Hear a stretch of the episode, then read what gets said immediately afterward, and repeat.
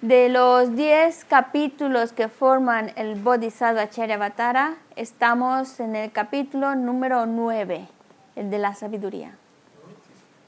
¿Sí?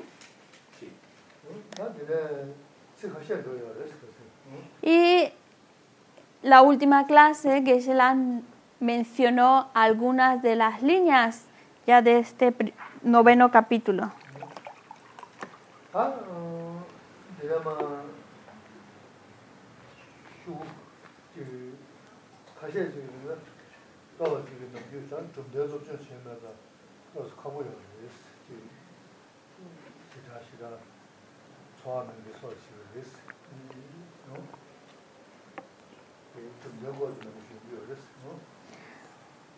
Las, algunas de las estrofas de este capítulo número 9 hablan en relación a, los a las escuelas filosóficas. Pero como no hemos estudiado aquí ese tema de los postulados filosóficos de estas escuelas, probablemente cuando leamos algunas de estas estrofas no va a tener mucho sentido porque no tenemos esa base exposición de las escuelas filosóficas.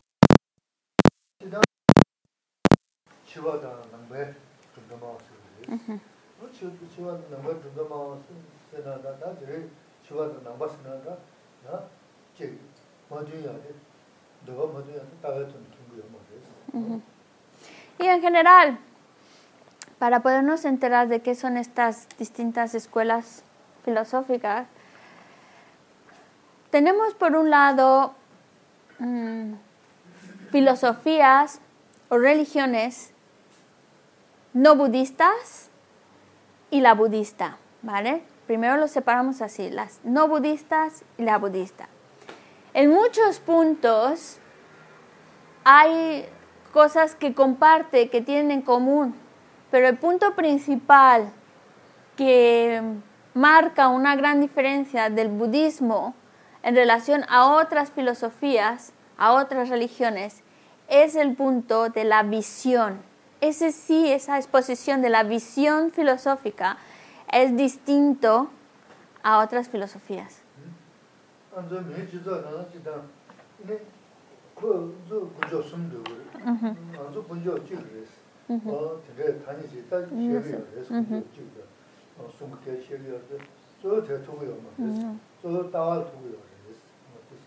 Porque es verdad, a veces a nivel general se dice, no, hay, hay una diferencia, la principal diferencia es que hay religiones que creen en un Dios creador y el budismo habla de tres joyas y veneran tres joyas y otras religiones veneran un Dios creador. Pero esa no es la diferencia que realmente marca esa distinción entre budismo y no budismo. La diferencia principal cae en relación a la visión. La visión budista es distinta a otras exposiciones.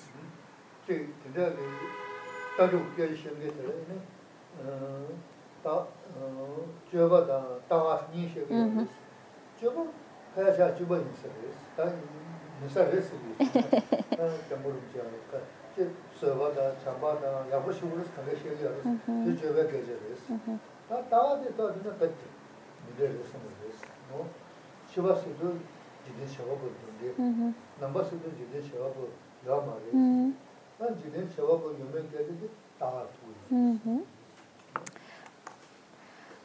Porque podemos decir que las religiones tienen dos partes. Una parte es la, el comportamiento, la conducta a seguir, lo que propone como conducta correcta, y otra es la visión filosófica. En cuanto a la conducta que se promueve, como su santidad Dalai Lama lo dice, prácticamente es similar. Todas las principales religiones están promoviendo el amor, la paciencia, Y todo eso es en relación a una conducta, a un comportamiento a seguir. Pero en cuanto, en, ese sentido, en cuanto a la conducta, lo que, el comportamiento que se promueve, hay mucha similitud.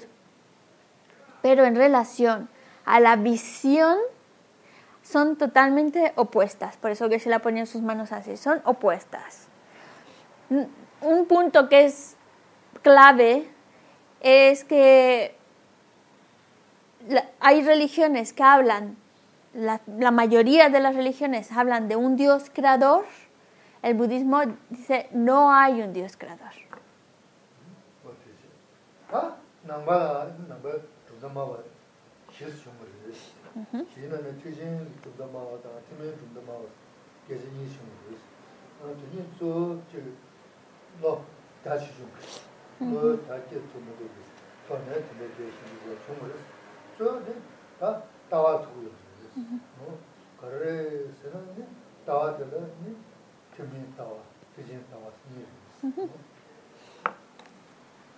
Luego ya dentro del el budismo en sí, hay lo que se llaman escuelas filosóficas o mmm, también se le llaman postulados filosóficos. Son cuatro posiciones de, que están hablando acerca de la visión budista. De esas cuatro diferentes posturas o escuelas filosóficas, o también se llaman postulados filosóficos, de estas cuatro, dos son inferiores, dos son superiores, que también se le pueden llamar dos Hinayana, dos Mahayana. Pero ¿por qué se le llama Hinayana, Mahayana, superior o inferior? Se le llama así en relación, no a lo que normalmente conocemos, sino es en relación a la visión. Hay personas que tienen una, una mm, posturas filosóficas un poco más básicas y entonces esas dos posturas filosóficas más básicas, más, podemos decir, más cortitas, pues esas son las que se llaman Hinayana. Y las posturas filosóficas más detalladas, más extensas, más profundas, se le llaman superior, por eso se le llama Mahayana. Así que aquí hay que tener claro que cuando hablamos desde posturas filosóficas, postulados filosóficos, también se utiliza el término Hinayana, Mahayana, pero en relación a la visión de la filosofía que proponen. Si es más básica, Hinayana. Si es más una visión más, más sofisticada, es eh, Mahayana. Y entonces tenemos dos posturas filosóficas Hinayanas, dos posturas filosóficas Mahayanas.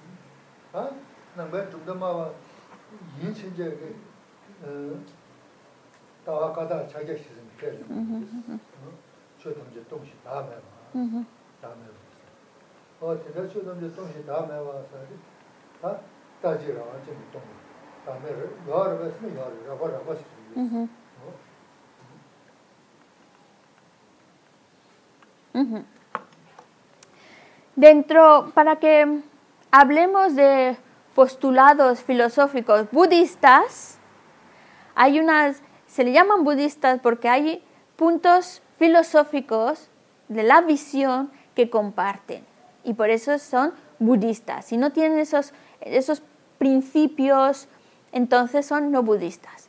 Esos principios que comparten, que aceptan, en primer lugar es lo que se llaman los cuatro, oh. los cuatro sellos. Entonces, se le llama... Sí.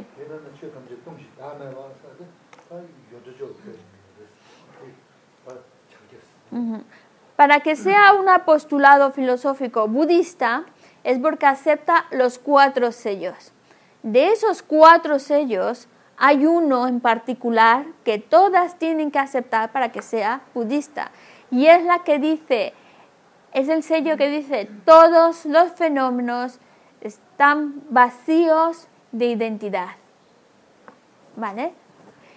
Y eso significa que para que sea mm, postura filosófica budista, están diciendo que no existe unitario, independiente.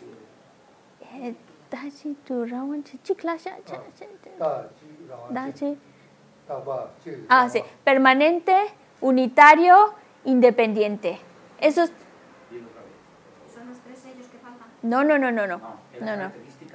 Son, no, los, hay cuatro sellos por un lado. Dentro de los cuatro hay uno que se llama que aceptas que todos los fenómenos, que dice todos los fenómenos no existen, eh, ¿cómo dice? Su, su identidad no existe. Vacío de, vacío de identidad, ¿vale? Vacuidad. Geshe la dice, lo estoy poniendo de una manera muy, muy sencilla, ¿vale? Entonces es cuando hay un sello que habla de la vacuidad, para ponerlo más fácil, ¿vale? Y cuando, y cuando hablamos de vacuidad, todas las escuelas filosóficas, ya sea la más básica hasta la más superior, budista, todas están de acuerdo en que están negando que el, eh, que el yo exista permanente, unitario, independiente. Eso es lo que dice no existe. Y eso es en relación al sello de la vacuidad. No es unitario. Y el último, Independiente, perma- es permanente, unitario, independiente. 다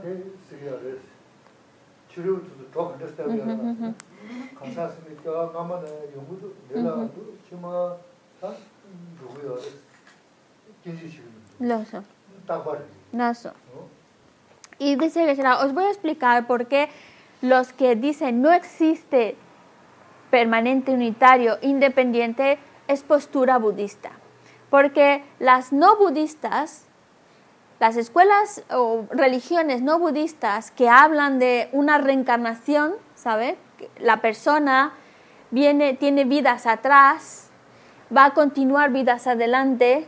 Entonces, otras posturas filosóficas que hablan de la reencarnación dicen, pues si esa persona viene de vidas atrás y va a ir a siguientes vidas, entonces tiene que ser permanente.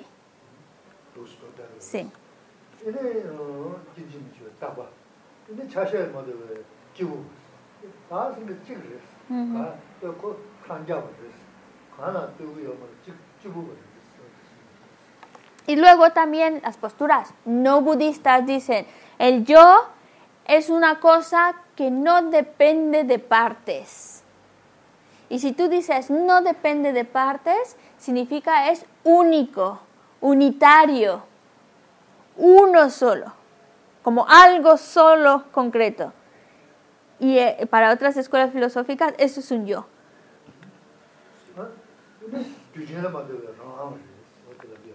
Y también dicen, pues si no depende de sus partes, significa que no es dependiente, por lo tanto, ese yo es independiente.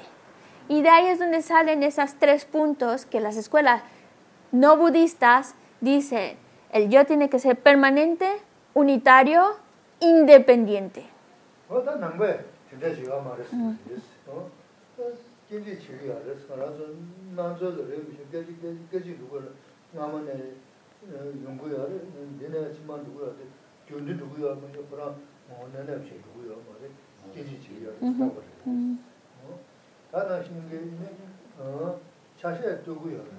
배 진짜 제가 말했어. 어? 진지 지리 알았어. 그래서 난저들 여기 깨지 깨지 깨지 누구를 나만에 연구야. 내가 지만 누구야. 교대 누구야. 뭐 그런 뭐 내가 없이 누구야. 말에 진지 지리 알았어. 어? 다나 신는 게 있네. 어? 자세 누구야. 공부를 또 들어가지고 한자버지요.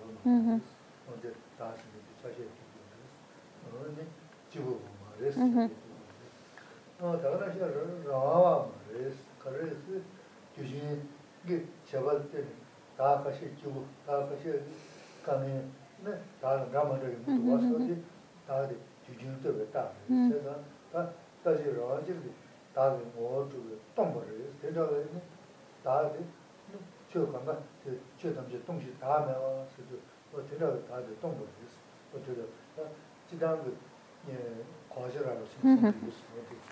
Aquí que se trata de, su exposición trata de ser lo más básica para que nos enteremos bien. Entonces, la postura filosófica budista dice, pues es todo lo contrario a lo que los otros están proponiendo. Otros dicen, bueno, si la vida va, si tenemos vidas atrás y vamos vidas para adelante, quiere decir que el yo es permanente. Y entonces la filosofía budista, sea que sea la inferior, la inferior, todas están de acuerdo en que dice, no, el yo es impermanente, porque momento a momento está cambiando. Y aunque vengamos de vidas atrás y vayamos a vidas futuras, ese yo no es estático, se está transformando momento a momento, va cambiando momento a momento. Y si cambia, significa que es impermanente. Por lo tanto, no acepto un yo permanente. La segunda dice, bueno, el yo depende de sus partes, depende totalmente de sus partes, depende, el yo existe en dependencia a los agregados gracias a los agregados existe. Por lo tanto, un yo unitario no lo, no lo aceptamos. Y el tercer punto, que era independiente, dice, bueno, pero si la persona hay veces que está feliz, hay veces que está sufriendo, y eso es dependiendo de las causas y condiciones, entonces depende de causas y condiciones. Y al ser dependiente, por lo tanto, eh, no puede ser independiente. Entonces, la filosofía budista, su visión que dice, eh, porque todo parte del sello de que está vacío. Todos los fenómenos están vacíos. ¿Y de qué están vacíos? Pues están vacíos de existir como permanentes, vacíos de existir unitario y vacío de existir independiente. Esa es la propuesta que lo hace, si tiene estos puntos, ya se vuelve una propuesta de una filosofía budista.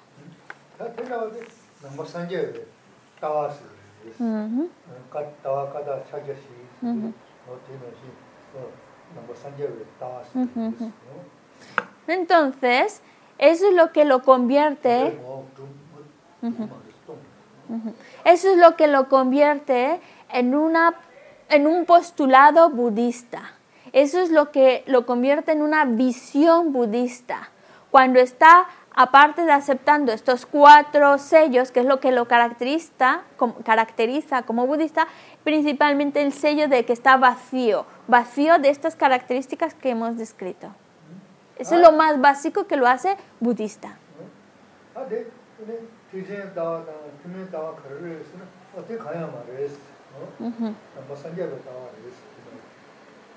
Y hablamos también de una visión Hinayana, una visión Mahayana. Ya, independientemente si es más básica su exposición o más sofisticada su exposición, todos comparten esos mismos puntos. Ya ah. por eso se vuelve una visión budista. Y entonces uno podría preguntarse, ¿y por qué entonces clasificarlo? ¿O por qué se clasifica en Hinayana la visión o Mahayana la visión? 어나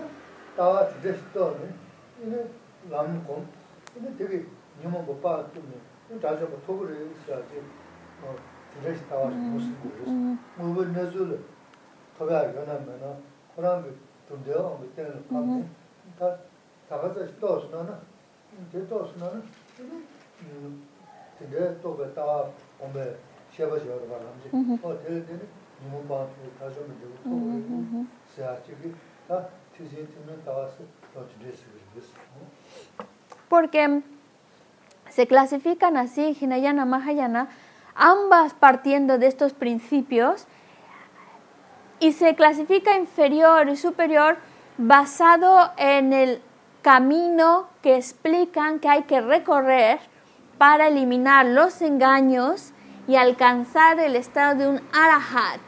Arahat significa destructor de enemigos, ¿vale?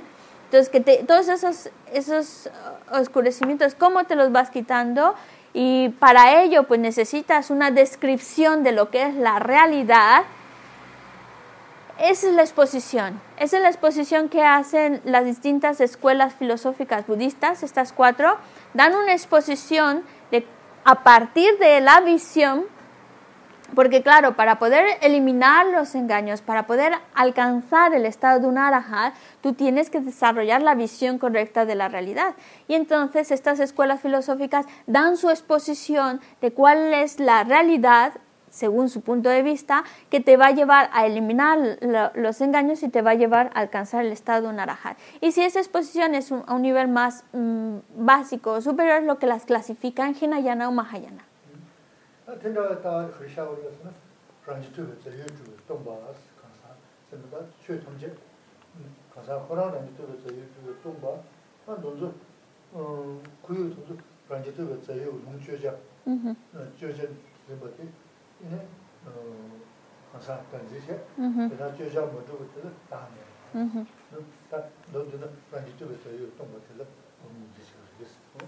Y entonces dice,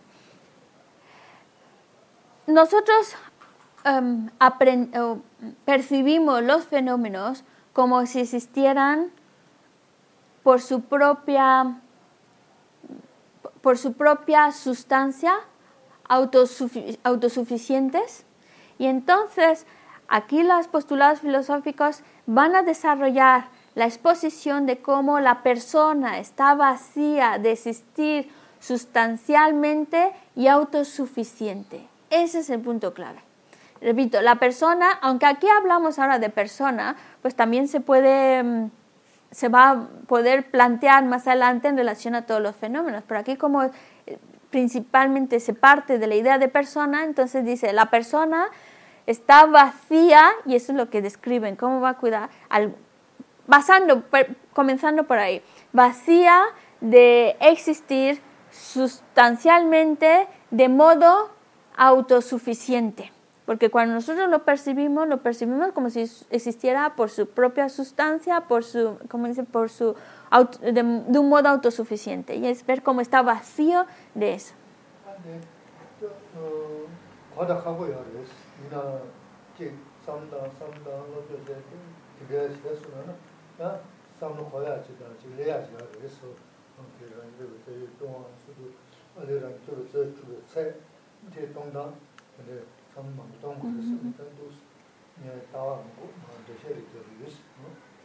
Yo entiendo que es un tema difícil de entender, especialmente ahora estamos hablando de unos términos nuevos, vacíos de existir sustancialmente y de modo autosuficiente.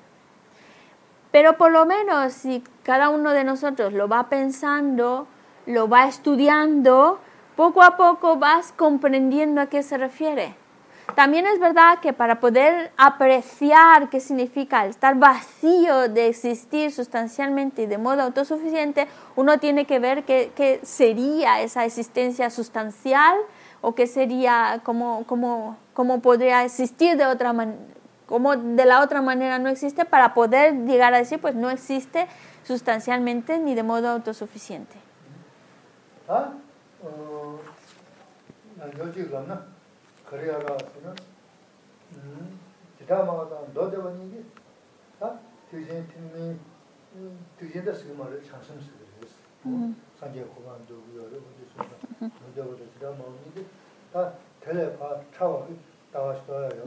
그게 차쇼 되는 쓰요 때문에 님들 다좀 봐. 그가 뭐 봐야 될 산제 다좀 되고 그가 그래서 장심 다좀 되고 그가 텔레파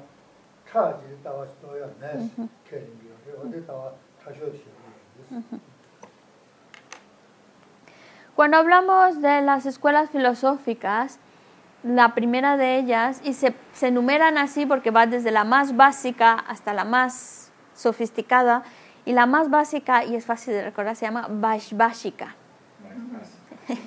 Por eso digo básica, así no se acuerda. La Vaishvashika y la Sautántrica. ¿Vale? La siguiente, sautántrica.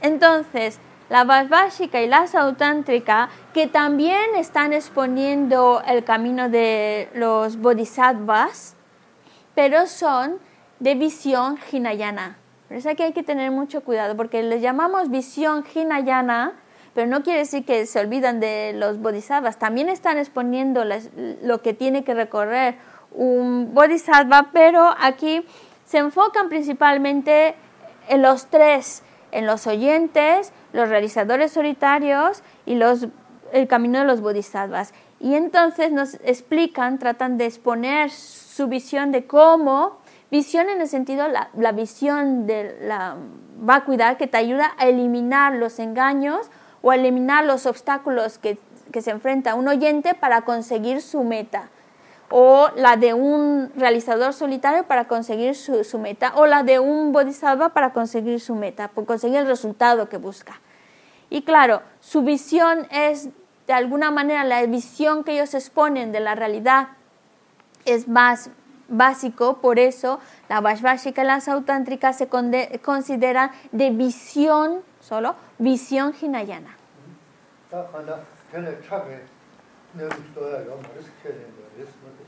Y ellos, claro, dentro de su exposición de la visión, ellos dicen, esta es la exposición, la, claro, normal, la mejor exposición y algo más, más profundo, más sutil, no hay. Claro, ellos defienden su exposición. Cada uno va a defender su exposición, aunque no sea la perfecta, pero dice, esta es la, la mejor. Uh-huh. Ahora pasemos a las otras dos escuelas que se le llaman de visión Mahayana. Ah, sí. Ah, bueno. Y ahí ellos están hablando ya de dos puntos a contemplar. Estamos hablando de las dos escuelas filosóficas de visión mahayana que son la Chitamatra y la Mayamika. Chitamatra, que en español a veces le llaman la de solamente, y la Mayamika, que se le llama la del camino medio.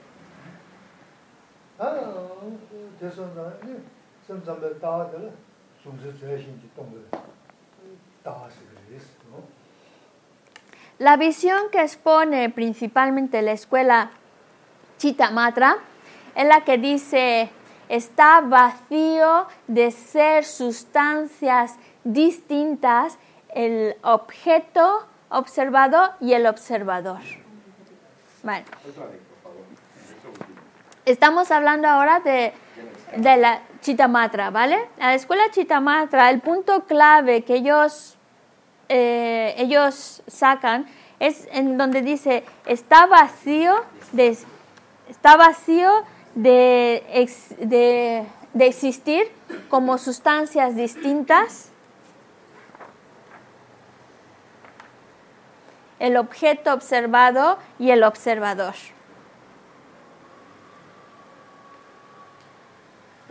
Déjame ver si encuentro observador. Para ver si estaba mirando a ver si encontraba una palabras más claritas. A ver, concepto de... Dice, eh, la forma y el conocedor válido de forma como sustancias diferentes. Ah, bueno, entonces, que no existe eh, como sustancias diferentes el objeto observado y la persona que lo observa. Vale.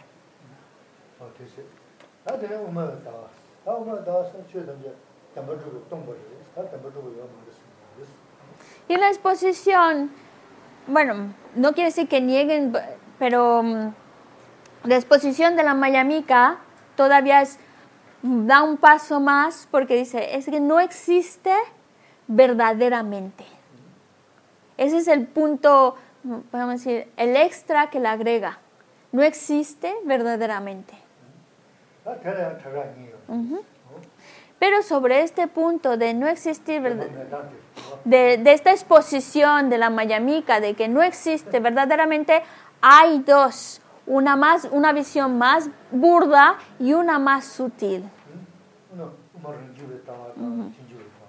Por eso es que tenemos dentro de la escuela mayamika dos, una división de dos. Está la mayamika esvatántrica, esvatántrica y la mayamika prasangika. 다 뒤지게 나와 그래서 뭐 무슨 계죠 다 될래가 차고 떠요 말이야 제가 다 뒤에 계시가 좀 그런 거 유내주 떠야 말이야 Ujú. 떠야 유나는 라 라바 라바 같이 De estas dos, la, la que da una exposición auténtica de la realidad es la Mayamika Prasangika. Es la que da la exposición más sutil, más, más que eso ya no hay. Es la- el máximo. Las otras escuelas filosóficas sí que están aportando, pero se siguen quedando cortas o, si quieren ponerlo con otras palabras, la exposición de las otras escuelas filosóficas todavía sigue siendo muy burdo. Van, van haciéndose más sutiles, pero es la Mayamika Prasangika la que llega al punto máximo. La más sutil que eso ya no hay. Y es la única que expresa de manera correcta la realidad. Vale.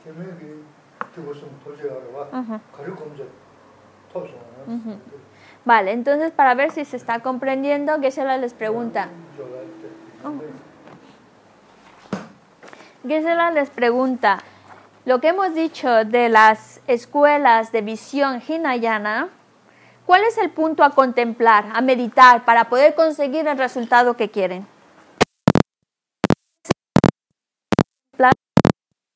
Resultado.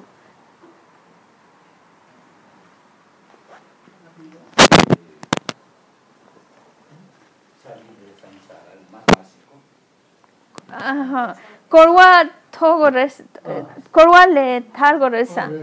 아, 과 타야 떠자데 어 이거 란게 피 찬스 숨바 찍어리 가가르 Vale.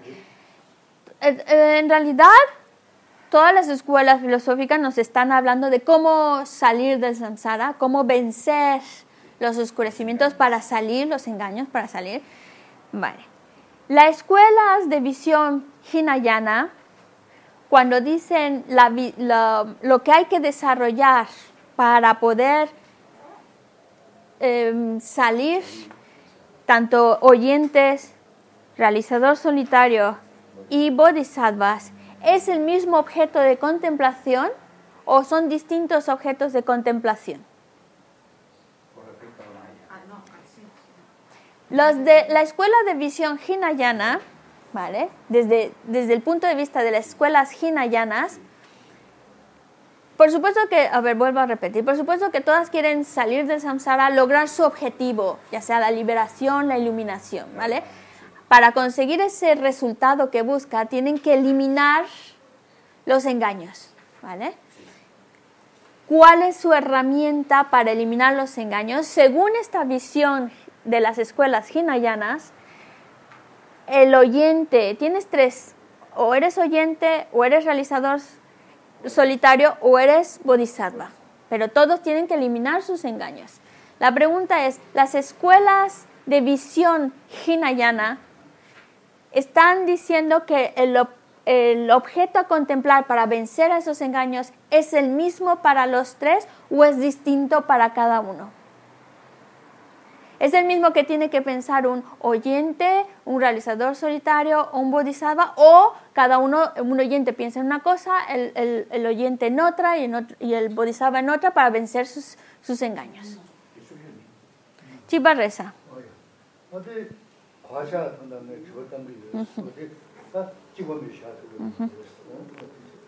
Si estoy preguntando para ver si estás entendiendo. No ah. es el mismo.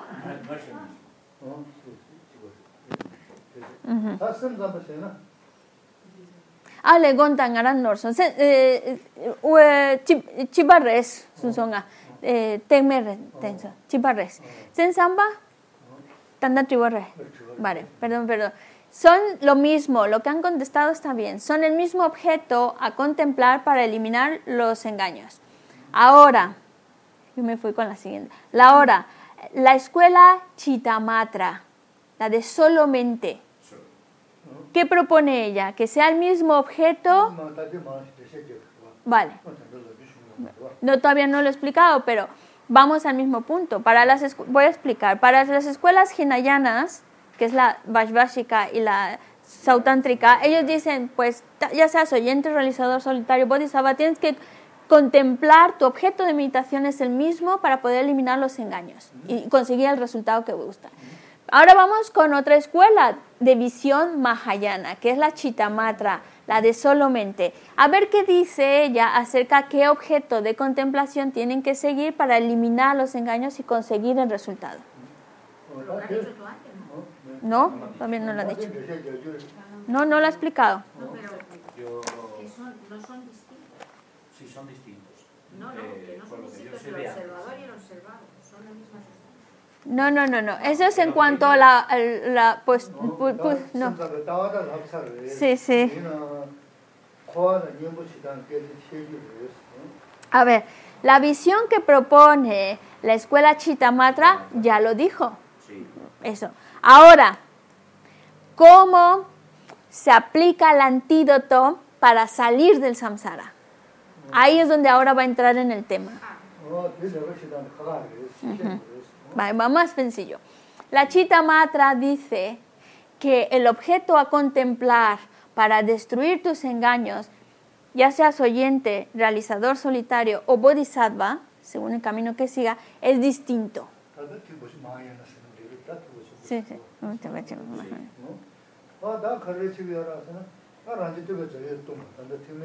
tawa tadu dhira dhe tene, ha, nidu dana rangye rangi, nidi, tso sadu, toji rangye tso nama sagoya dana, nidu tso nama sagoya rukushu, omja dana, kowa nyambu shaya rangi, anjido beta yu tumbu dunga toji, ta simzambe tawa tawa ma res, dina kowa li chudugu ya res.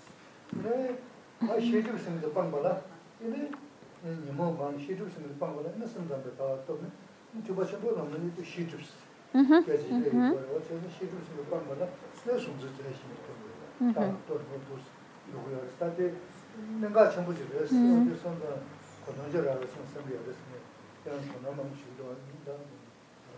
Como estáis prestando mucho interés y atención, por eso que se la está utilizando unas palabras muy sencillitas, lo más básico, está como desmenuzándonos lo más que pueda los principios filosóficos.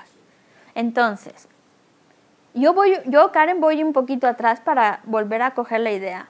Entonces, en las escuelas de visión Hinayana, ellos dicen, porque tienes tres caminitos a seguir, o el del oyente, el realizador solitario o el del del bodhisattva. Para las escuelas inferiores, ellas dicen, pues el objeto de contemplación, el que tienen que meditar es el mismo, sea cual sea, oyente, realizador solitario o bodhisattva, para poder eliminar los engaños y salir del samsara. Conseguir la meta, porque claro, cada uno busca una meta, ¿no? Pero ahora vamos a lo que se la dice, la chitamatra. La chitamatra dice, bueno, las escuelas inferiores hablaban de um, que está vacío de existir sustancialmente y de modo autosuficiente, ¿vale? Pues si un, si, um, un realizador solitario y un oyente su objeto a contemplar, a meditar, es ese, que está vacío de existir sustancialmente y de modo autosuficiente. Y cuando logran esa, esa, ese punto, entonces ya aplican el antídoto, es porque el, la Chitamatra dice, ese es el antídoto contra el samsara, ese es el objeto a meditar para poder eliminar los engaños y salir del samsara, ¿vale? Entonces dice, pues si el objeto de contemplar es el mismo en los oyentes y realizadores solitarios, pues ¿qué diferencia hay? Pues la diferencia está en méritos. Uno tiene, los oyentes acumulan menos méritos que los realizadores solitarios más méritos. La diferencia entre oyentes y realizador solitario solo está en la cantidad de méritos que acumula, pero el objeto a meditar es el mismo. Está vacío de existir sustancialmente y de modo autosuficiente. Ahora pasemos al punto que la Chitamatra proponía. La Chitamatra proponía que están vacíos de ser sustancias distintas, el objeto observado y el observador. Entonces dice la Chitamatra, eh, el objeto de contemplación de los bodhisattvas es este. Tienen que contemplar que está vacío de, de existir como sustancias distintas el objeto observado y el observador. ¿Por qué? ¿Y por qué? Pues porque ellos ya no tienen que eliminar, los, los, que siguen el camino de los bodhisattvas, no solo tienen que dedicarse a eliminar los engaños, tienen que eliminar también los oscurecimientos hacia la sabiduría. ¿Vale? Ahí ya por primera vez se está mencionando oscurecimientos a la sabiduría.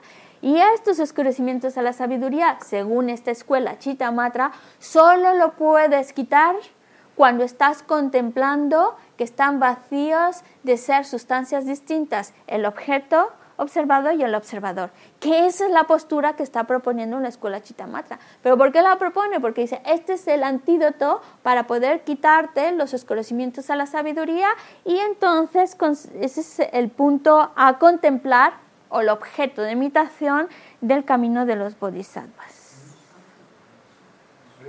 ¿Sí está claro? Está desminuzadito de verdad, ¿eh? Vale. Los, chitamatra tienen que haber pasado por la idea de los Hinayana. O sea, para llegar a ser chitamatra tienes que ya tener la base de los Hinayana. Geshe la que se sensampa kelena, inchi minchi. Shedamawa, Dodeba, Ngem Ngola, Kelengo Rebe.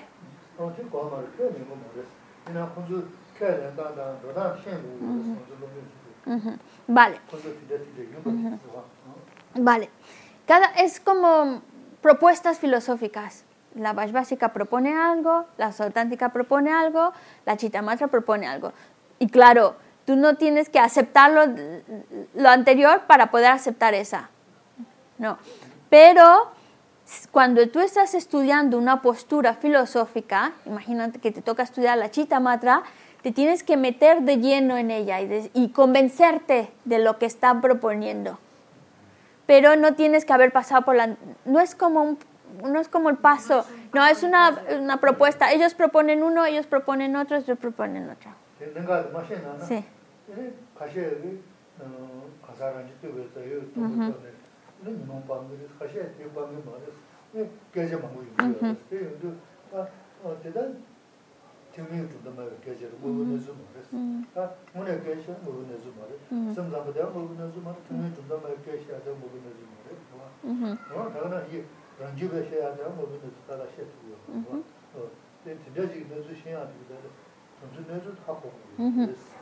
Sin embargo, es también nosotros estudiamos las otras posturas filosóficas para poder entender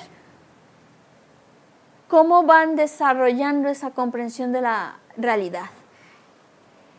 En realidad, la verdad, la verdad, es que las escuelas de visión hinayana, la Vaishvashika, la Sautántrica, ni la Chitamatra están exponiendo la realidad tal cual es. No, no llegan a, no llegan, su postura filosófica no llega a describirla de manera totalmente perfecta. Ni siquiera la Mayamika Svatántrica logra descifrar totalmente la realidad.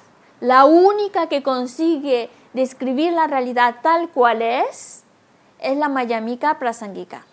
Pero claro, una cosa que no les he dicho, el nombre en castellano de la Prasangika se le llama consecuencialistas. Entonces, ¿qué, qué significa? Para poder apreciar esa visión mayamika, que es la que de verdad te habla de la realidad tal cual es, tuviste que haber entendido los anteriores. Decir, ah, ¿por qué algún? Porque luego estás ahí estudiando y dices, no, consigues, consigues eliminar los engaños al desarrollar la visión que comprende cómo está vacío de existir sustancialmente y autosuficiente. Y claro, si nunca has visto eso, pues te puede llegar a confundir. Entonces, por eso también es importante estudiar y conocer las otras posturas filosóficas para que puedas tú luego eh, ubicarte desde qué punto de vista, desde qué postura filosófica se está planteando esta, esta exposición y también para apreciar la postura de los consecuencialistas, porque así eso se llama, es consecuencia de las otras posturas filosóficas. Ahora pasamos a la, maya, a la que propone la mayamika svatántrica.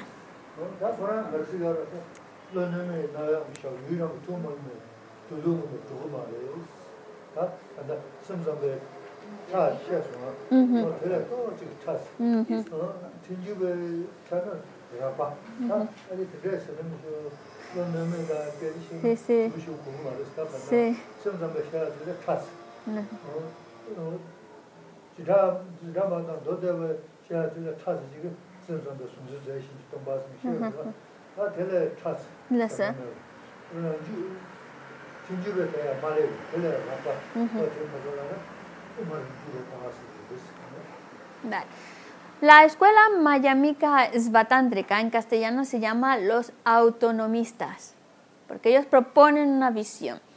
Y la visión que proponen es más sofisticada que las anteriores. Así como al principio, cuando, cuando veíamos la primera escuela, que es la Vaishvashika, su exposición de la realidad, ¿vale?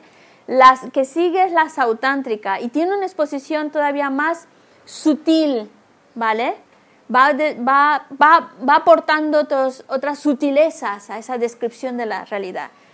Luego tenemos la Chitamatra, que incluso nos da un punto de vista todavía más sutil al decir está vacío de existir como sustancias distintas, el objeto observado y el observador. Eso ya es más sutil que decir está vacío de existir sustancialmente y autosuficiente. ¿vale?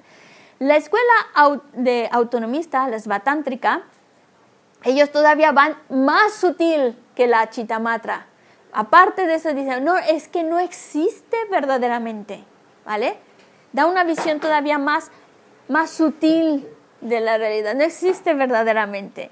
Eh, entonces, Geshe-la dice, por supuesto que esto lo describen con un vocabulario más, más filosófico, pero para que podamos entendernos, que ese es el objetivo, las cuatro escuelas filosóficas van de una exposición más burda y poco a poco se va sofisticando, ¿vale?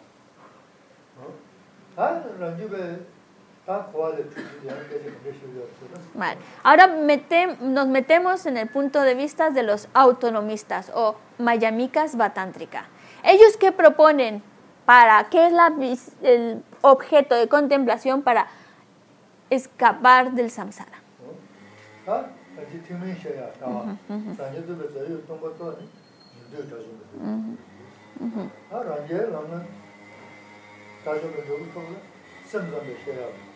동서 제시니 좀 동거 또 단계 다좀 되고.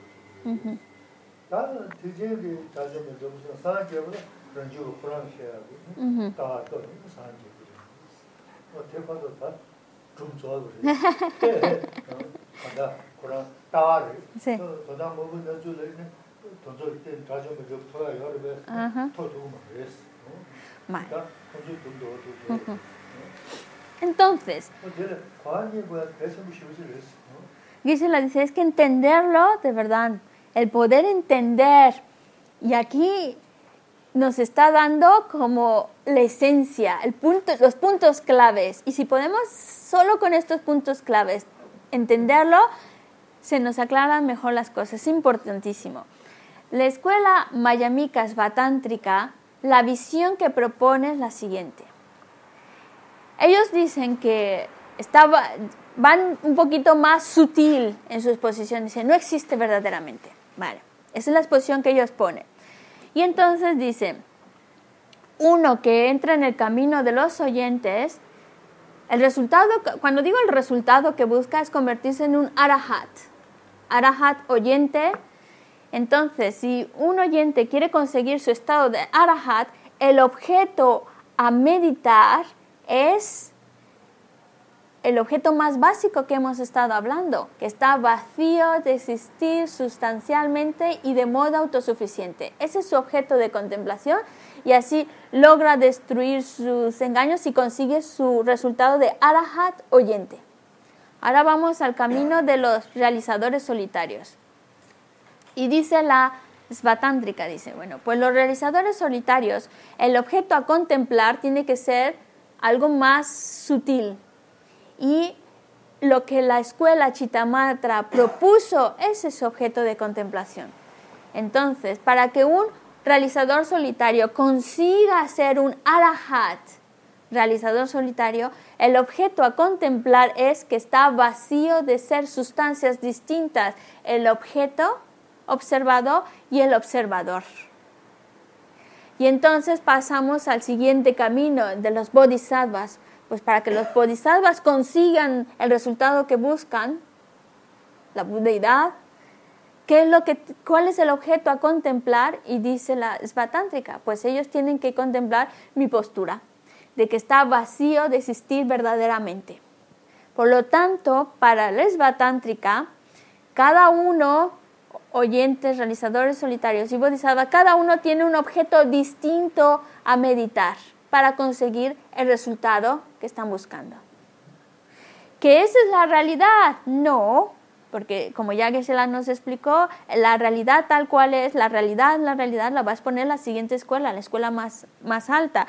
Pero es para que tengamos una idea de cómo se va desarrollando esas distintas posturas filosóficas.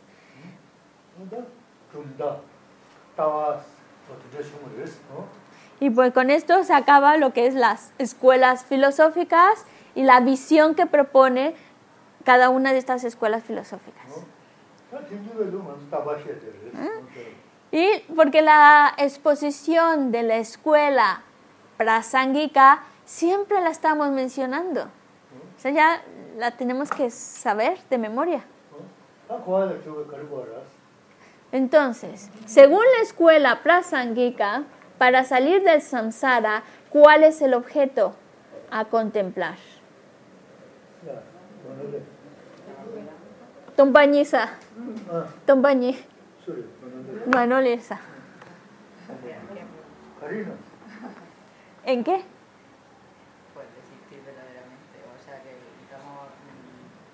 Demba ruba tomba reza. Ama. Ama se viva. Tomani todo shiro kila. Tomani mas. Amas. Ama se va kara. Tuba sunga toje tadu di. Chichiwala. Ino koto koza. Kukol tene chungza. Ino ama se viva. Si, si recuerdan, cuando hablamos de la sabiduría que comprende la vacuidad, o la perfección de la sabiduría, de la vacuidad, se describe como la mamá. Siempre nos dicen, es la madre, madre.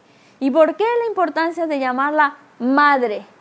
Porque ya sea eh, para los oyentes, realizadores solitarios o bodhisattvas, los tres consiguen su resultado gracias a la a la madre. La madre es la sabiduría. Entonces, por eso ellos tienen que compartir ese mismo, ese mismo objeto. La madre de sabiduría, los tres lo comparten. Tombañi.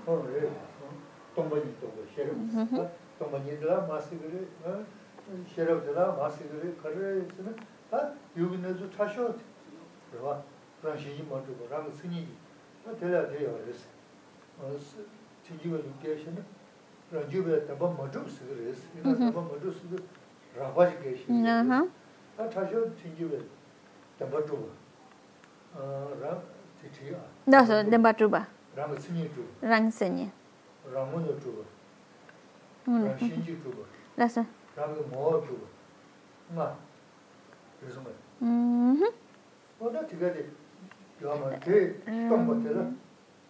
ranji ma tupa demba ma tupa rang gi sanyi tupa rangu ne tupa chigla sha chigla rangu na so mhm to tige di wa ma res so de tom ba ta che tam je min ya ta tam che ne ni pa to ba ta tam min ya ta tam che ne ni de ma ne ni ta 여기 내서 타셔 신기. 뭐 되어야 다 동반 타셔. 다 코아스 밑에 들어가다. 대마다 봐 노스단이가 뭐지. 다른 게 dumdamaashida dhukayashya dhunzul teni penta mangu yungu ya suna mangu sagi ya des ujaa des kiyo mas de kuranzu kwaare ne kwaare ne junkaya je suna masayashida penta ya de mabu nezu gaji de shia tungi de ka tingi wujuu ma jungu des o teni masin Vale. Cuando hablamos de la sabiduría que comprende la vacuidad, la perfección de la sabiduría, o también el vacuidad, estamos hablando a todos ellos, se le llama madre. ¿Por qué? Porque toda esa, esa sabiduría que comprende la vacuidad la necesitan tanto los oyentes, los rezadores solitarios, los bodhisattvas para conseguir su meta. Y claro, necesitan de esa sabiduría que comprende la vacuidad. Por eso es tan importante el tema que estamos desarrollando. Entonces, claro, vacuidad es algo que están compartiendo eh, todas las... es un término en común, pero esta escuela filosófica, que es la que da la visión más sutil de la realidad, dice, no existe, porque claro, Manuel decía, no existe verdaderamente. Y sí es verdad, dice, no existe verdaderamente, pero esa, esa, esa, esa explicación es todavía un poco, le falta más. Por eso la prasanguica no se queda con no existe verdaderamente, porque eso también lo propuso los Vatántrica. Van más allá, dice, no existe verdaderamente, no existe por sus propias características, no existe por su propia naturaleza, no existe por su propia entidad y no existe inherentemente. Cinco. Vale. No existe, no sé si en el, en el orden lo puedo, pero no existe por su propia naturaleza.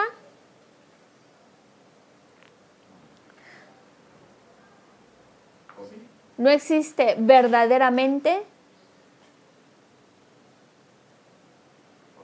No existe por sus propias características.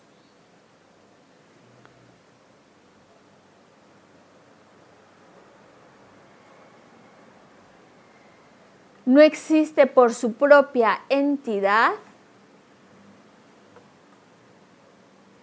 y no existe inherentemente. Esa es la, importancia de la escuela prasanguica, que entonces dice, existe meramente imputado. Existe meramente imputado.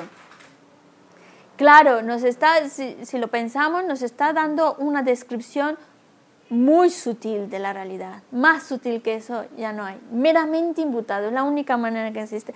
Y claro, hasta, que no, para poder salir del samsara, no hay otra cosa más que ver esta, que está vacío de existencia inherente, que está vacío de existencia por sus propias características, que es meramente es meramente, existe meramente imputado. Ese es el punto clave que te va a llevar a salir del samsara. Por supuesto que el estudiar las otras escuelas filosóficas es muy bueno, es muy bueno porque ya el mero hecho de estarlas estudiando, estás acumulando méritos. Es muy beneficioso también para ayudarnos a aclarar cosas. Y también es muy beneficioso para poder eh, generar la renuncia, para que nos lleva a salir del samsara, pero sin olvidar que el punto clave, la visión más sutil y correcta y perfecta de la realidad es la que propone la escuela prasanguica, la escuela de los consecuencialistas.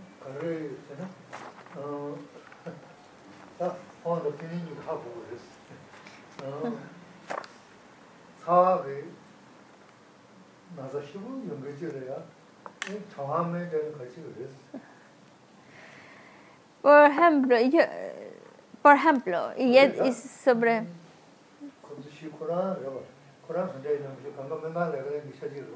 Aquí no sé los demás, pero creo que hay cuatro que trabajan en... También, bueno, tú en la parte de administración, pero también en un hospital. Todos. no sé ella.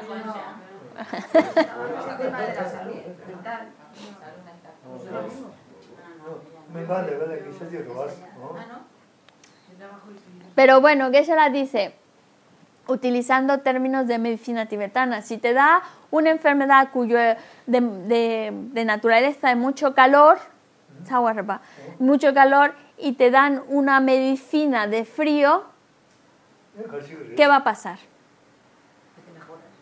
Traguirre.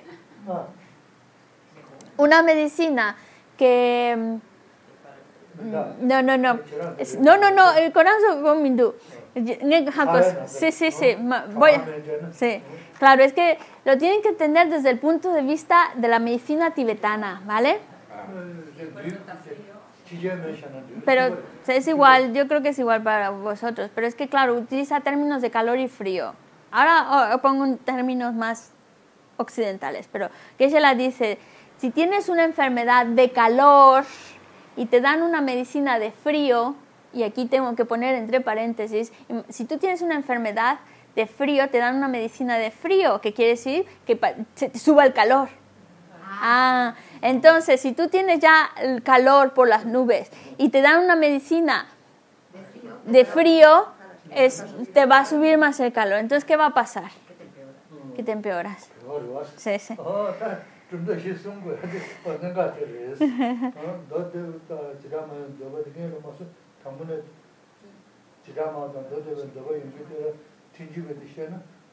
No,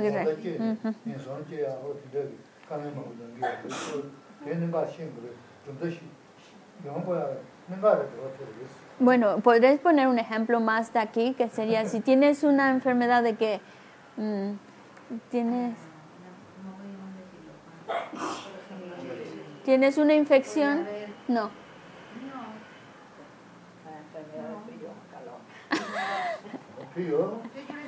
Sí, lo han entendido. Bueno, vale, vale. Es que yo no sé.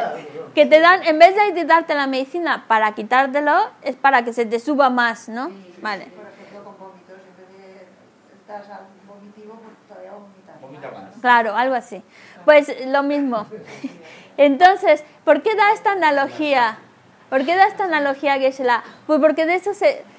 Porque mm, cuando hablamos, sí, hemos dicho, el punto filosófico más profundo, más sutil que auténticamente describe la realidad tal cual es, es la prasanguika, ¿vale? Pero no todos pueden tomarse esa, esa prasanguika, porque hay algunos que a lo mejor no tienen el, el- el nivel de comprensión para tomarse la prasanguika. Y entonces, si se van directo a la prasanguika, en vez de ayudarles, les va a perjudicar, les va a llevar a creer, ah, entonces nada existe y no sé qué. Y en lugar de, de ayudarles, les va a crear una visión completamente errónea de la realidad y eso les va a llevar a renacimientos inferiores. Entonces, en lugar de ir para arriba, se están hundiendo más. Por eso dicen, tenemos otros puntos de vista filosóficos para las distintas capacidades de las personas, para que en lugar de perjudicarlas, mejor poco a poco, hay algunas que están en una misión un poquito más básica, que, que les ayude y otras una visión ya más profunda, están con la disposición adecuada para entenderlo. Y ahí avanzando. Uh -huh. Ah.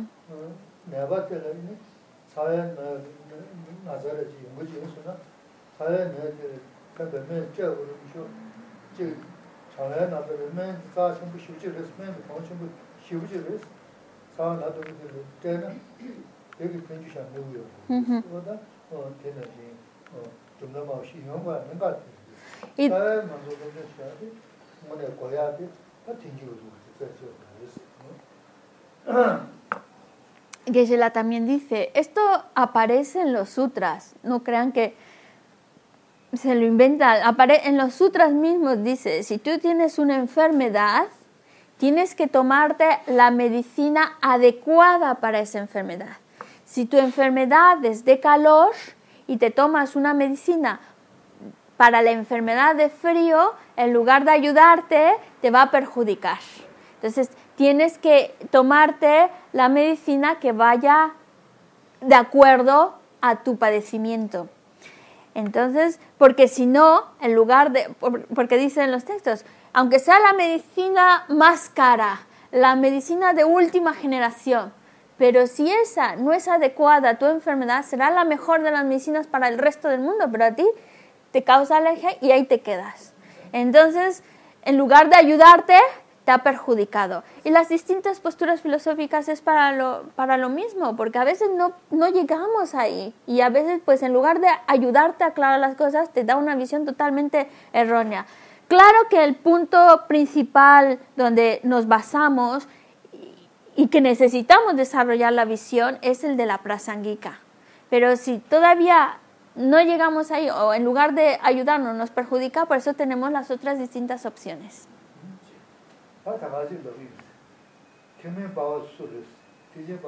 Vale. Manoli, simplemente porque me apetece. Manoli, hemos hablado de la mamá. ¿Qué- ¿Cuál es el papá? ¿Cuál es el papá del vehículo Hinayana? ¿Cuál es el papá del vehículo Mahayana. eh, del, bueno, la mamá del, del Mahayana, hemos dicho que era la, la, la mamá es la para todos. La mamá es igual para todos. ¿Y el papá? Eh, ¿También del Mahayana? Sí. Pues, ¿Y del Hinayana? Del Hinayana, mm, pues, yo creo que también puede ser la Bodhichitta, eliminar. Eh, a ver, los Hinayanas... Fini, dime.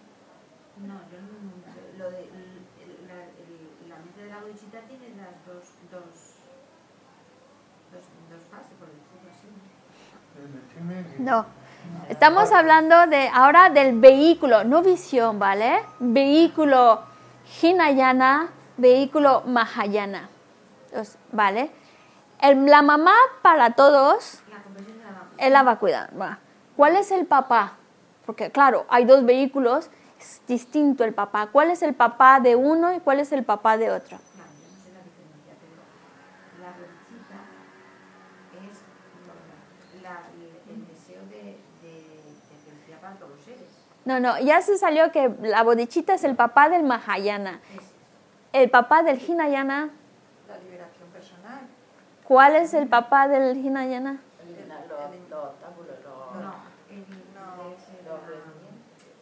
Ñomo me pasó. El papá, ya, ese es el resultado, pero ¿cuál es el papá? Pues, Renuncia.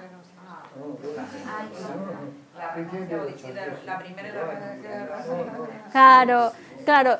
Que, los hinayanas que buscan la liberación del samsara, pues necesitan para conseguir ese resultado la vacuidad y la renuncia. Los mahayanas quieren el estado de un Buda, pues ¿qué les hace falta? La vacuidad y la bodhichitta.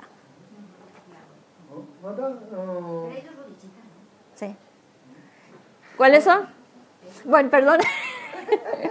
chanchu semillo reza.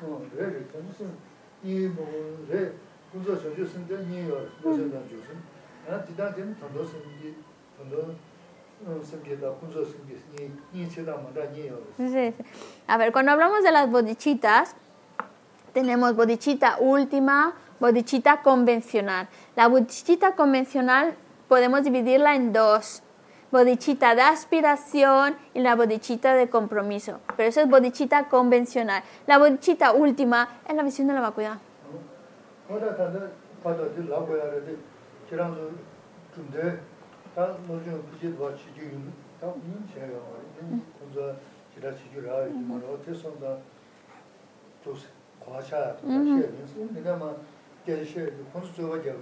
Sí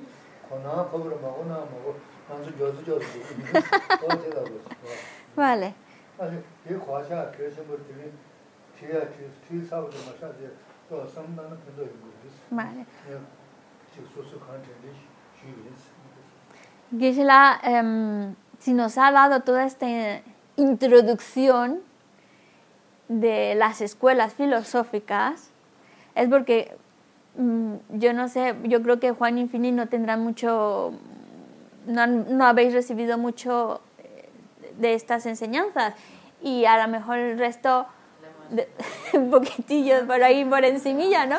Pero ¿por qué, lo, ¿por qué nos ha dado un repaso general de la exposición de cada una de estas escuelas filosóficas? Porque para entender el noveno capítulo hace falta, porque aquí va a refutar las ideas de las distintas escuelas filosóficas. Hay una objeción, es, por ejemplo, dices, y aquí habla Karen, es que dices esto, pero entonces significaría que lo niegas todo. Y él dice, no, porque tal, tal, tal. Entonces hay un como, como un debate, una refutación, en el cual basados en las distintas, va incluso en ese orden, de las distintas escuelas filosóficas. Entonces, era con la finalidad de que por lo menos se lleven una idea de qué está diciendo, que si no entienden tampoco pasa nada, ¿vale? Llegará. no el- es- sí, es- Dice, lo estoy diciendo muy en serio, lo estoy diciendo muy en serio. Hay algunos puntos que se les van a escapar, que no los van a poder pillar del todo, ¿vale? Y pues, desde antemano saberlo. Hay otros que sí lo van a ir más o menos pillando, pero bueno, pero que sepan por lo menos por dónde va la línea. Sí. Porque además de eso, a ver, si, si tú ves el capítulo, tiene, eh, viene entre paréntesis, ¿no? Lo que dice uno, lo que dice el otro, vale. Entonces, nos va a decir esta escuela me refuta su visión por esto y por esto, por esto, vale. Hay una objeción y una refutación. Pero no solo se va a exponer las escuelas filosóficas budistas que acabamos de mencionar, sino incluso también las no budistas. Y claro, entonces ahí es muy fácil perderse, ¿vale? Liarse. Adiós. Adiós. Mejor dejarlas pasar y ya está.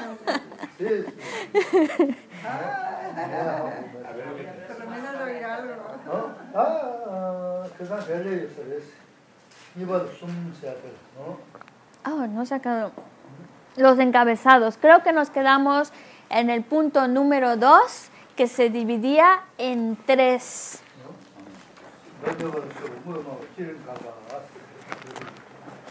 Creo que estamos ahí en la exposición de la escuela eh, sautántrica. Un momento. Vale, vale. A ver, a ver, que no, no he abierto ni el...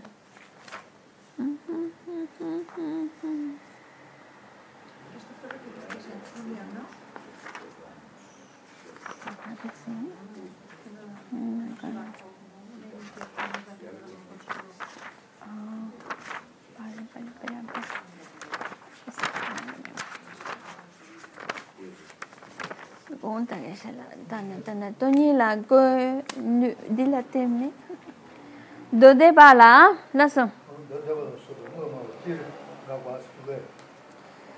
si la so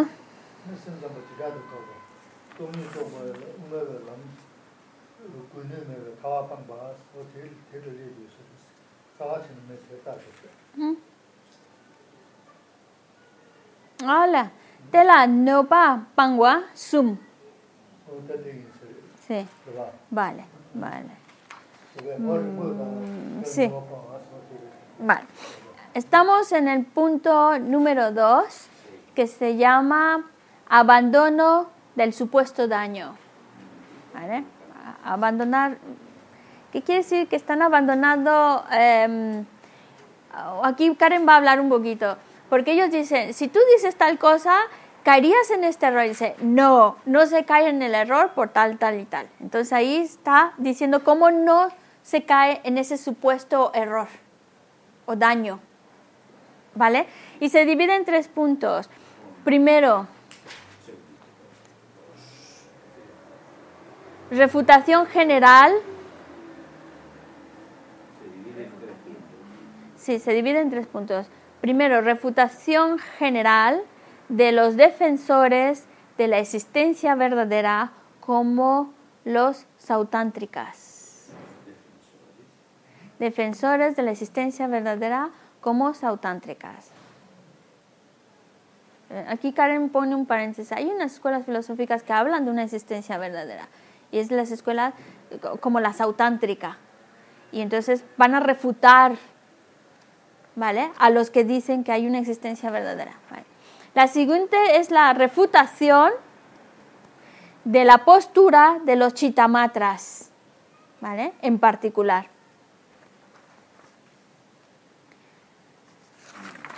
Y la tercera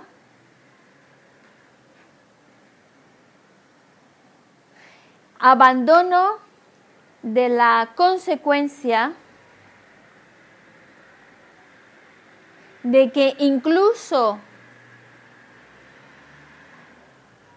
la necesidad de los mayamicas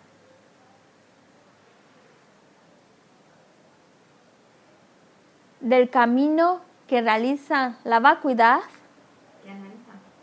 del camino que realizan la vacuidad, no tiene poder repito el número 3, abandono de la consecuencia de que incluso la necesidad de mayamicas del camino que realiza la vacuidad no tiene poder. Esto en relación a las escuelas filosóficas. Ya enseguida se han cansado. ya está. No, no. Pero es... Eh, ah, sí, uy, he perdido la página. Ah, balazo que se da. Vamos al primero de ellos, ¿vale? Una es la refutación general de los que defienden una existencia verdadera, como son los sautántricas, escuela sautántrica. Y se va a dividir en dos puntos.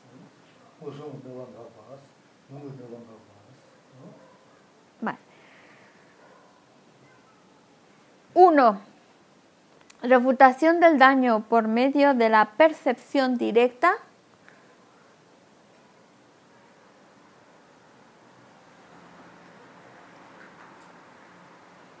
Y dos, Refutación del daño por medio de las escrituras.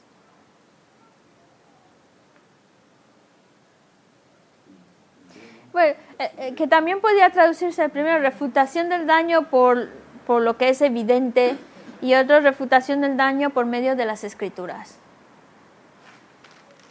Vale, ya está. Sí.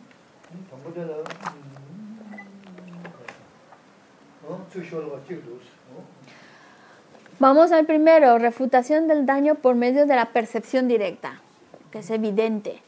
Y es la estrofa número 6.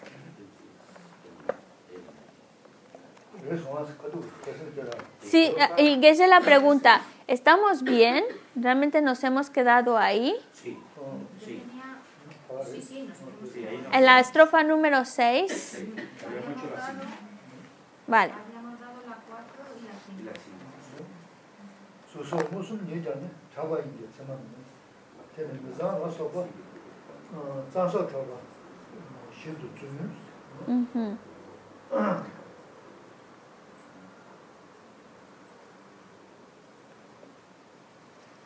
Vale, sí, sí. Dice, incluso los objetos mm, como forma, etcétera, que son percibidos de modo directo, son establecidos por consenso y no por una cognición verificadora. O también se le llama cognición válida. Este consenso es falso, como lo es, por ejemplo, el acuerdo general de que las cosas puras son impuras.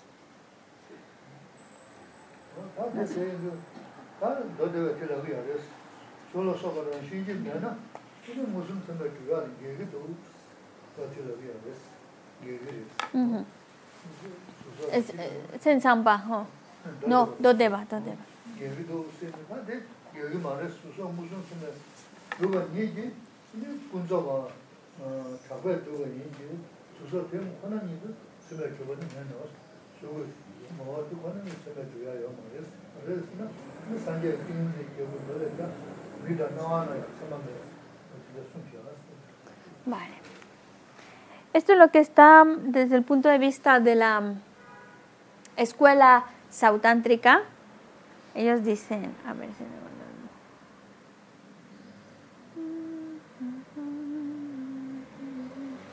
Un momentín, vale. Dice, dice, la ausencia de existencia inherente. Vamos en el, vam- eh, ahora Geshe-la va a comentar el punto número 6. El punto número 6 es desde el punto de vista de la sautántrica. Y ellas dicen, oye, es que si tú niegas la existencia inherente, que la mayamika dice, no existe inherentemente, bueno, si tú niegas la existencia inherente, entonces estás contradiciendo el ver por una percepción directa de los cinco objetos, de, es decir, con nuestros sentidos percibimos forma, olor, sabor, etcétera, cinco tipos de objetos a través de nuestros sentidos. Dices, los estás negando. Y, dice- y responde ella, "Ah, ah, no, no hay contradicción, porque tanto forma, olor, sabor, etcétera, aunque están establecidos por un conocedor válido y un conocedor válido directo, porque los sentidos son directos, dice, han llegado a ser válidos con respecto a una mera convencionalidad, que son establecidos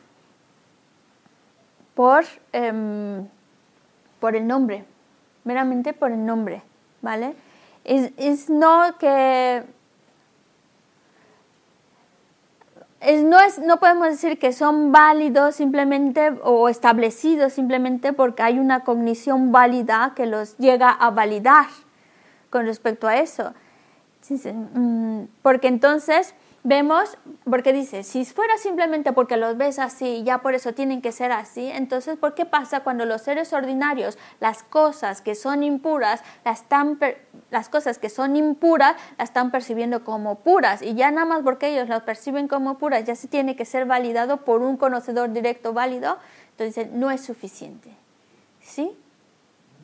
Y, dice en el, y de hecho se cita lo que es un sutra que se llama El Rey de la Concentración, en el cual dice, mm, mm, mm, refuta esta idea, esto eh, diciendo, el o, eh, dice, el ojo, eh, dice, el ojo, el oído y demás no son, no son válidos.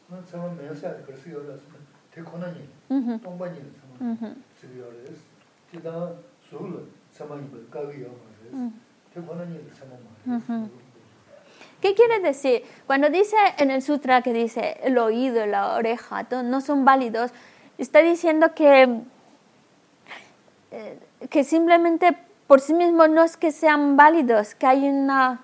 Um, se perciben, se conocen de manera convencional, pero mm, válidos por sí mismos no lo son.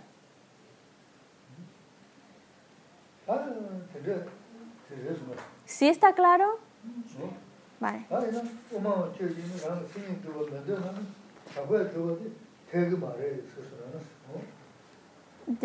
Eh. Sí, tiene Pumeki, Lu. Y entonces la misma estrofa que les leí dice más abajo. 사람 생일 그거 만드는 잡아야 저거를 사데 대그 말에 쓰나 너 어때라 된지 Porque la siguiente parte, eso es por la primera parte de la estrofa, dice, incluso los objetos que de forma y demás que se perciben de manera directa mm, son establecidos por consenso y no por una cognición válida. Y eso ya se explicó. Y luego dice, ese consenso es falso, como lo es, por ejemplo, el acuerdo general de que las cosas puras son impuras. Bueno, es decir, que aquí hay un- otra objeción que dice, y dice, si forma y demás no existen por sus propias características, ¿por qué, por qué son, por qué son nombradas así? Eh, ¿Por qué, ¿Por qué decirlo como si fueran falsos?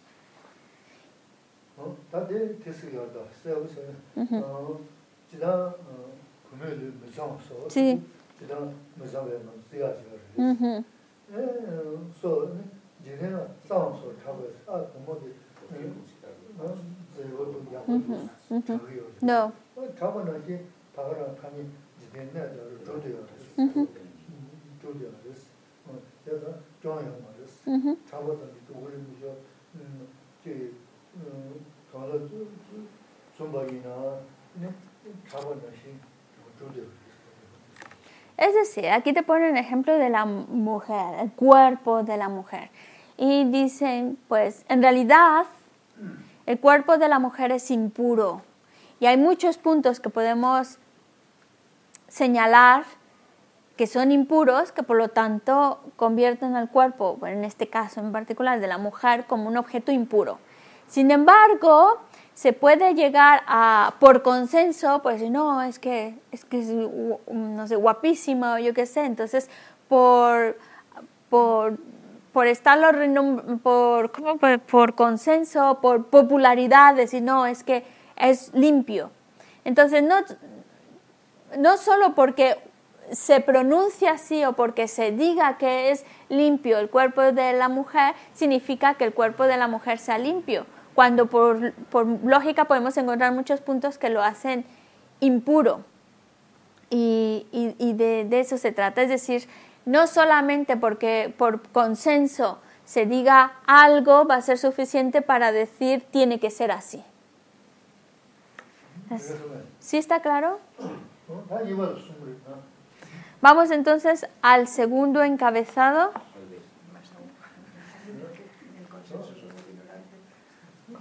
No sé. Más aún si los que hacemos el consenso somos ignorantes. Karsena de tanda de trapa shintu trapa raba mi mampo dindes sama re launa sama chagi yo mares. 더 더는 다 준비야. 더 남들도 통고요. 뭐. 지난 지내 잡아다 또 봐야 따고 저랑 내야 돼. 어. 그 짱을 참 잡아는 시 내기요. 내기요. 어. 가서 짱다 무장 니요. 더는 제 부분에서 사주시는 알아서 주주가 될 상담은 미사를 계셔야 돼. 얘나 도스파 지대 타니 잡아도 다된 제부도 된 제부도 쓰 뭐가 내서 주죠. 그 ahora ahora sí. Es, es en el sentido, a ver si para que no se malentienda, es en el sentido de que mm, el objeto puede ser impuro, pero si a nivel, no sé si la palabra sea consenso o comúnmente es conocido como puro, entonces a nivel convencional es puro. Por ejemplo, el cuerpo de una mujer, pues a nivel convencional, pues es algo puro o limpio, bello, bonito, ¿vale?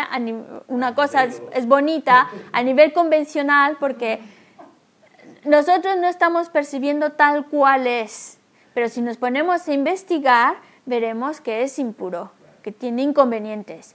Sin embargo, a nivel convencional es, es puro, porque a- a- a- lo vemos como bonito, como agradable, entonces el- se convierte a nivel convencional, a nivel mundano, de esa manera, aunque a nivel último es de otra. Eso se refiere. Servo dusa, coso.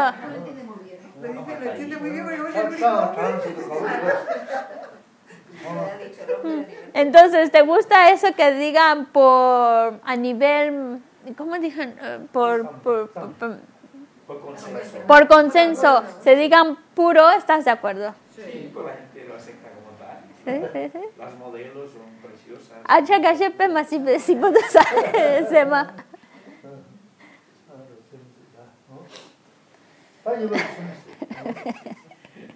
Vamos al punto, claro, se metía contigo las chicas guapas, las chicas. Es, es un monólogo. Este, es un monólogo de la televisión. Decía uno de los cómicos, eh, Karen, que un cómico de esto, de la televisión, decía, eh, estuve viviendo con mi mujer cinco años y nunca la vi ir al baño. No la miró, claro. No, porque ella iba en su hora y en su constancia pura, no, no tenía ninguna necesidad. De una forma que nunca reconocí nada negativo de ella. Para no decir nada negativo. Gran job res, lo nga tanyam tu de yins. Ane, kione, sancho la roye tong mesa. Ane, sama tong.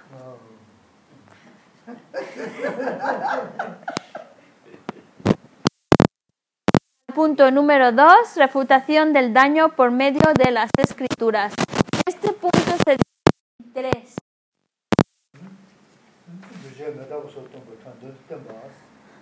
Demostración de que las escrituras que enseñan los fenómenos compuestos demostración de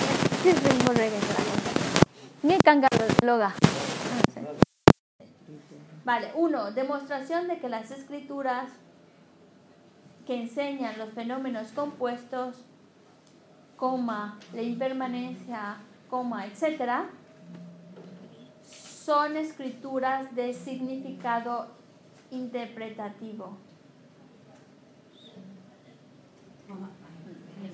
Son a ver, estamos hablando ahora de escrituras, ¿vale? Y dice, es- voy- va a demostrar que las escrituras que enseñan temas como fenómenos compuestos, impermanencia, etcétera, son escrituras de significado interpretativo. Es que tienes, por un lado, tienes escrituras que se les definen como definitivas y otras como interpretativas. Esta sería, ahora nos explicará por qué, interpretativo. Número dos, refutación de que son escrituras de significado definitivo. Ahora, va a refutar el que esas sean escrituras de significado definitivo. ¿Sí?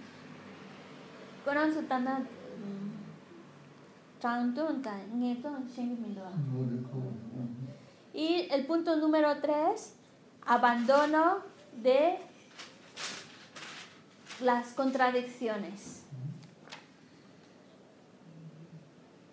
Lazo. 다 사제 그런 데 제일 있잖아. 이제 메다부터 용 장도도 짠다. 이제 장도나 내도서야 돼. 전화 그 시간에 본인 모습 때문에 너들은 내도 Ajá. 대만 인데 계속 그러잖아. 저는 장도서. 뭐 이거 지나 동남아 수소야 장도 이거 되게 뭐 뭐야. 그래서 뭐가 된다. 이게 뭐 내도서 동반이 때문에 쓰지 요즘에 내뱉지 내도서 Ujú. 어, 나 정말 문제 있을 텐데 하나는 장난 소리 Eh, para le, le pedí que explicara lo de las escrituras definitivas y las escrituras interpretativas, porque hasta ahora no había salido ese tema aquí. Entonces, dice que se la de una manera, cada postura filosófica tiene su manera de, de interpretar y dice, estas son escrituras definitivas, estas son interpretativas, ¿no? La- las escrituras, la palabra del Buda dice, esta es definitiva, esta es interpretativa. Cada escuela filosófica lo define diferente, pero desde el punto de vista de la prasangika, lo que ellos llaman en la prasangika escritura definitiva son todas aquellas que se menciona la vacuidad. Todas las escrituras que ha- y aquí estamos hablando de, de la palabra del Buda directa, ¿no? Todas las, todas las escrituras que hablan de vacuidad para la prasangika serían escrituras definitivas. Y todas las escrituras que hablan de otro tema que no sea la vacuidad son interpretativas. 당 Así que vamos al punto número, a, a la estrofa número 7, que sería el punto número 1, demostración de que las escrituras que enseñan los fenómenos compuestos e impermanencia y otros, etc., son escrituras de significado interpretativo. Ese es en la estrofa número 7 solo son las dos primeras líneas, que dice, el protector, el protector se refiere al Buda, enseñó las cosas para llevar a la gente al entendimiento. No, no,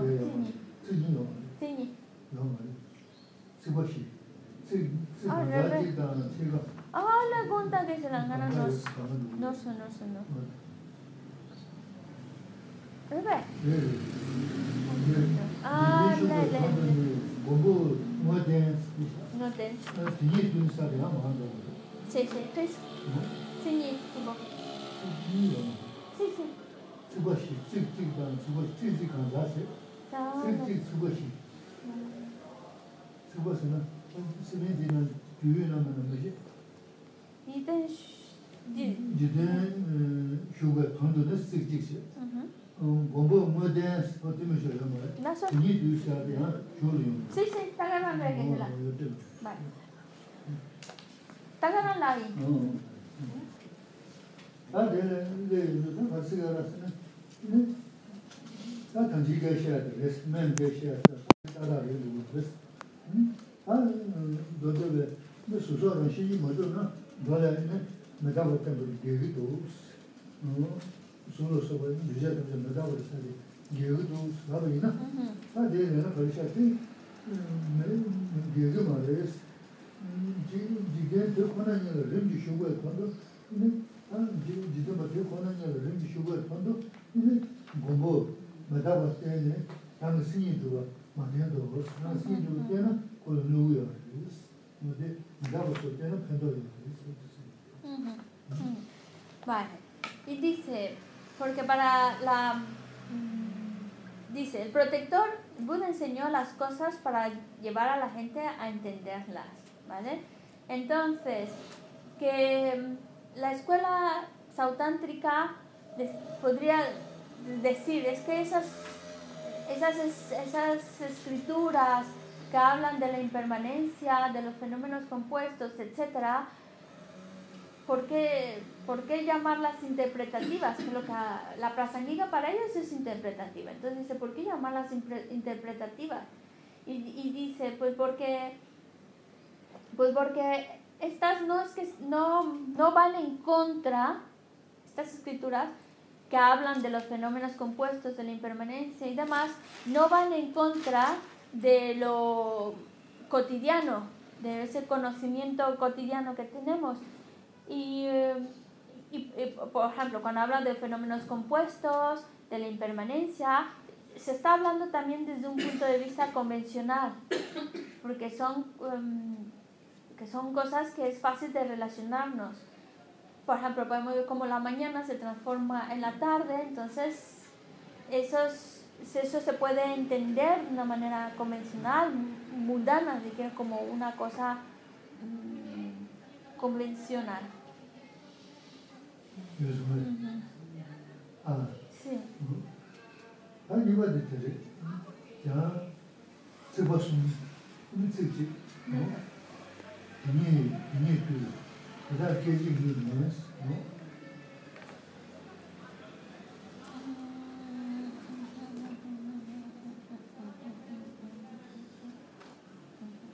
Y entonces la segunda parte que nos habla de refutar de que son va, no, estas escrituras que hablan de esos temas no son escrituras de significado definitivo. Y eso está en la, en la estrofa número 7, las siguientes dos líneas que dicen, si estas cosas no son momentáneas de un modo último, sino solo convencionalmente, Esto es incompatible. Eso. Da de zimbere sinen da mesuyoruz. Ah. De konan ne soru soru mu gece mi mi juva yamayız. Ve juva mı de de konan yüz çizgi kuma kanda mı juva Ne diyeceğim? Ben kanda da juva sinan diyoruz. Da de konan yüz çizgi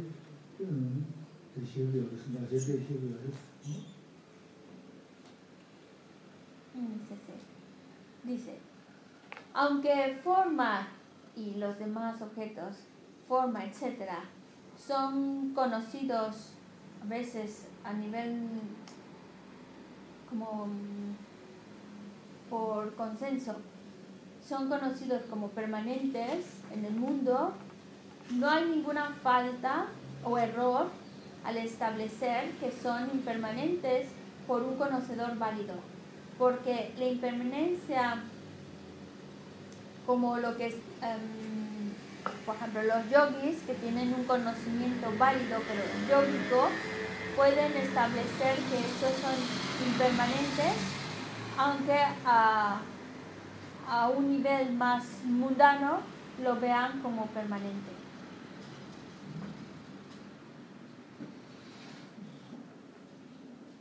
Ya, zhuwa yo res. Preguntas. Cuando, por ejemplo, se muere, o sea, ya está muerto el muerto, o sea, alguien ya se ha muerto, ¿no?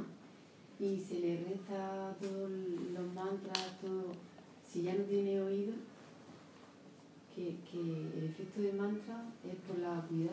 eh, Dice la Chetang Michik Shina Nganso Molan Tongidus nga tongi dos ine mite shisare amcho kogi mindu ane kare kandes pento dos tompani sangatane pento tu gesa pento lamna di chonken di pento no e mane ta da man ya pento yo chidada change kuran sam sam ko gele jo ina ko yudu shiyo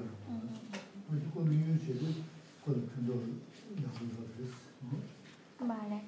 Eh, Las oraciones son beneficiosas para, para la persona que ha fallecido porque aunque sea uno mismo el que está recitando esas oraciones, el que está recitando el mantra y porque la estamos recitando ya, eso, esa acción nos está llevando a acumular méritos.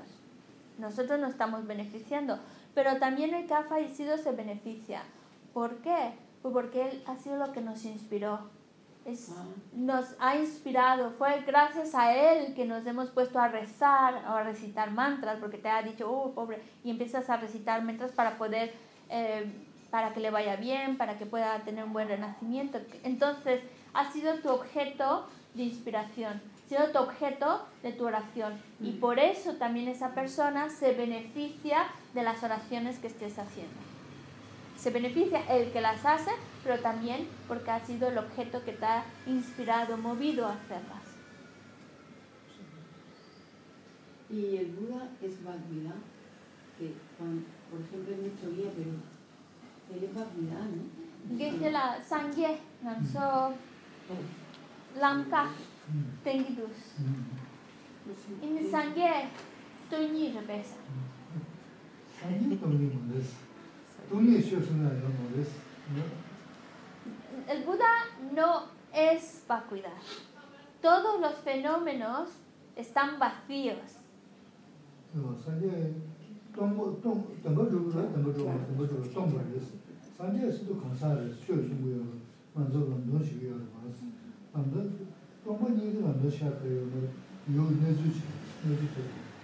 Aquí hay que tener cuidado de poder distinguir una cosa de otra. ¿Que está vacío de existencia verdadera el Buda? Sí, está vacío de existencia verdadera. Pero es un ser, un ser que está exponiendo las enseñanzas, que nos está mostrando el camino y que está vacío de existir verdaderamente, sí. Pero no es vacuidad, porque vacuidad es una cosa, vacuidad es como eh, un concepto de está vacío, ¿vale? Pero eso, el Buda está vacío de existencia verdadera, pero no es vacuidad, porque vacuidad como tal, vacuidad, vacuidad significa vacío, y vacío pues parece, es algo que no hace nada, pero está, cuando decimos está vacío de existencia verdadera, es en otro contexto. Porque el Buda funciona, está realizando una acción. Pero, mm, pero si vemos la vacuidad como sabiduría, como Buda sabio, Buda conocedor, Buda de claridad, ¿no? Se puede de percibir la vacuidad como sabiduría. Res. Ane sangye sheraki paro tu chimpe yo san sangye tongpa res sanlo tana tigirabe. zindiyo sanje simji kana tombari sanje tombari kanga tombari Vale, todos los fenómenos están vacíos. Y claro, y el Buda está vacío. Y si, si tú dices Buda es sabiduría, pero la sabiduría en cuanto que está vacío, en ese sentido sí. Sería Todo está vacío. La vacuidad no es un fenómeno que exista por sí mismo. Sí, es eso. La sabiduría no es un fenómeno que exista por sí mismo. Mm, Ya, pero cuando hablamos de Buda sabiduría, Buda claridad, Buda mm, que todo lo... Pero no que ha llegado, por sí a- que ha percibido la vacuidad de esta forma, ¿no? Es, es algo... eh, vamos a ver, está vacío de existir por su propio lado, pero Buda, a la hora de cuando per- alcanzó la iluminación, eh, eh, se puede decir sabiduría, ¿no? Percibió la sabiduría. Lo lo sangre percibimos. sala. Tomne, que necesitan un resultado. Será para tu chimpe top sabes. Ane Tony Gonzu top sabes. Desan de sangye ki será Tony res. De samsala sangye ö ö se la gidwa Tony res. Yo, sede, tamam bir var, sen mi var? O sede Tony mi var?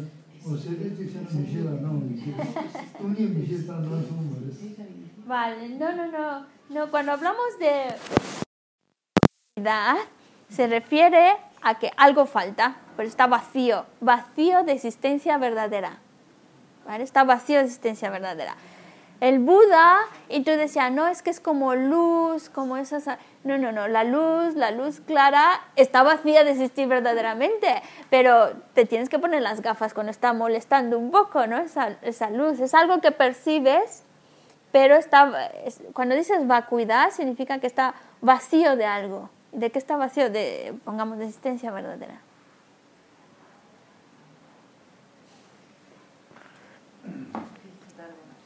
Vijini sawe kebadi teda doa kula nambeda kebar jesu losandra pai tembe nyimpo rintu se shishu.